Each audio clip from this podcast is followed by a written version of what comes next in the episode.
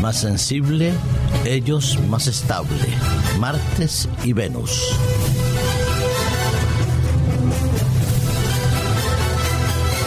No, no se trata de hablar de los planetas Marte y Venus que nos siguen llamando poderosamente la atención cuando miramos el firmamento. No se trata tampoco de hablar de los dioses de la guerra y de la sensualidad de la mitología.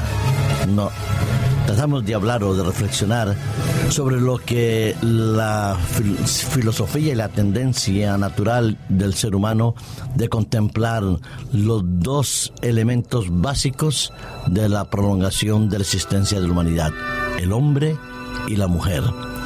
Sí, ya lo dice la sabiduría popular, lo dice, lo reconocen y lo vivimos.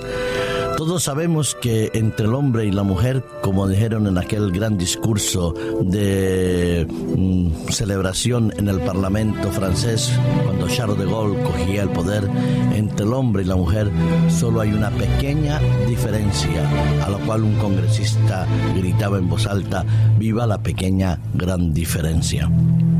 Sí, los hombres y las mujeres tenemos una misma esencia, somos creados a la imagen y semejanza de Dios, pero también hombres y mujeres manifestamos dos realidades existenciales tan diferentes y tan complementarias como la una sin la otra no serían completas.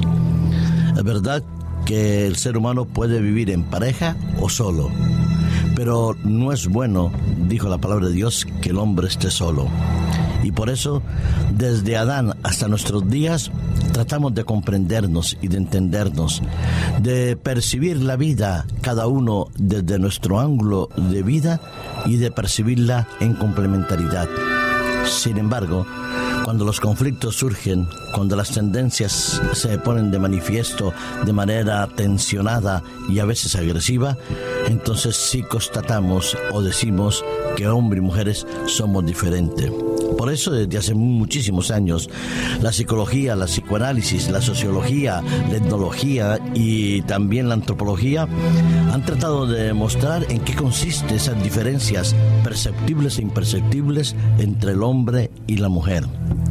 Hay un estudio que fue publicado en una revista profesional Plus One que revelaba las diferencias de personalidad entre hombres y mujeres que, según esta investigación, estaba íntimamente liada a la biología y a la genética, es decir, el origen biológico cerebral, el tamaño del cerebro y el uso de nuestras neuronas son los que ponen de manifiesto las diferencias entre hombre y mujer la distancia entre Marte y Venus, así fue como llamaron al este trabajo los investigadores que han publicado en la revista Polit One, analizaron a 10.200 estadounidenses. Por otro lado, Aquí en España, los psicólogos coordinados por Robert Colom y Richard Haller confirmaban esta, hipótesis que se vio en el estudio anterior mencionado entre 100 adultos jóvenes que fue publicado por otra revista también científica titulada Inteligencia. Las diferencias estaban ahí.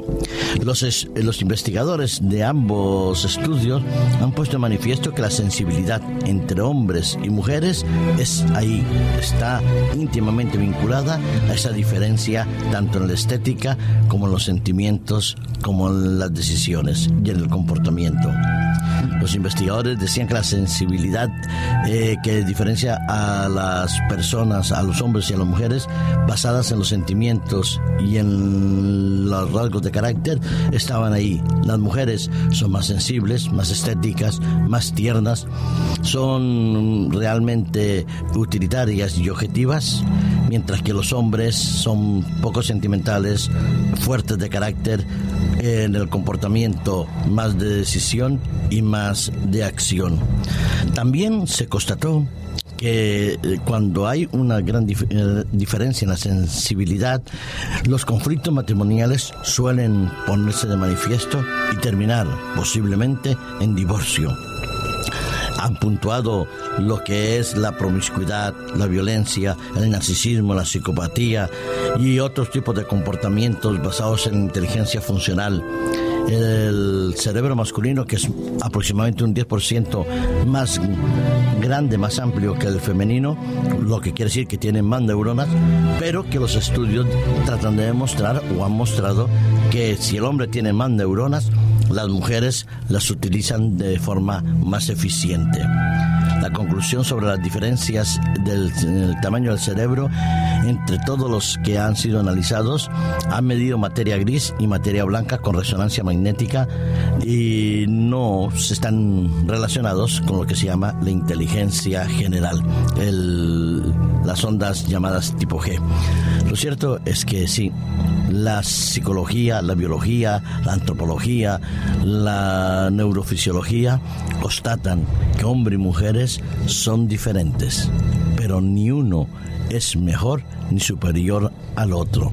Somos simple y llanamente, como demuestran los estudios, absolutamente complementarios desde el simple hecho de la fisiología de nuestro organismo, hombres y mujeres están preparados con funciones sexuales diferentes, complementarias, necesarias la una para la otra para poder no solo preservar la raza humana, sino complementar las respuestas emotivas y sensitivas del cuerpo. Somos diferentes en nuestra percepción de la vida, porque cada uno de nosotros aportamos aquella parte que al otro le falta que le permite percibir las realidades en su complejidad como es y no simplemente como me gustaría que fuera. Hombres y mujeres diferentes, tan diferentes pero tan necesarios y complementarios. Tanto es así que desde el mismo momento en que Dios creó al hombre y la mujer, lo, lo preveyó, lo constató y lo subsanó. El versículo 18 del libro del Génesis como del capítulo 2, como en el versículo 23 de ese mismo capítulo, constatan que desde la creación la complementariedad, el apoyo y la integridad era absolutamente el proyecto de Dios y no la constatación de una evolución sistemática y prolongada a través de los siglos de las eras. Dice que Dijo Dios, el versículo 18 el capítulo de Génesis, no es bueno que el hombre esté solo, le haré ayuda idónea para él. Y el versículo 23, cuando Adán reconoce a, a, su mujer, a Eva, dice, esto es ahora hueso de mis huesos, carne de mi carne, será llamada varona porque del varón fue tomada. Así es el hombre y la mujer formando parte de una misma naturaleza, creada por Dios, constatada por Dios como una realidad existencial, producida en las manos del Creador para una prosperidad, tanto en lo motivo, en lo fisiológico, en lo psicológico, en lo económico, como en lo social. Ambos, ambos diferentes, pero complementarios. Me encanta el texto cuando dice ayuda idónea para él. El hombre necesita de la aportación y de la percepción de la sensibilidad femenina, de la estética, de su razonamiento para poder llegar a cabo y a buen término los proyectos necesarios para la vida.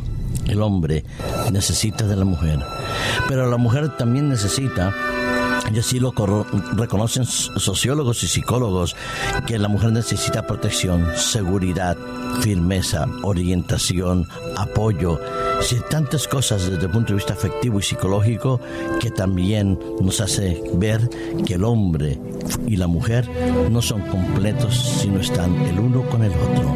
Me encanta la visión de Dios que nos hizo diferentes pero complementarios para que la felicidad fuera plena. Ojalá esa sea tu experiencia y la nuestra, hoy y siempre.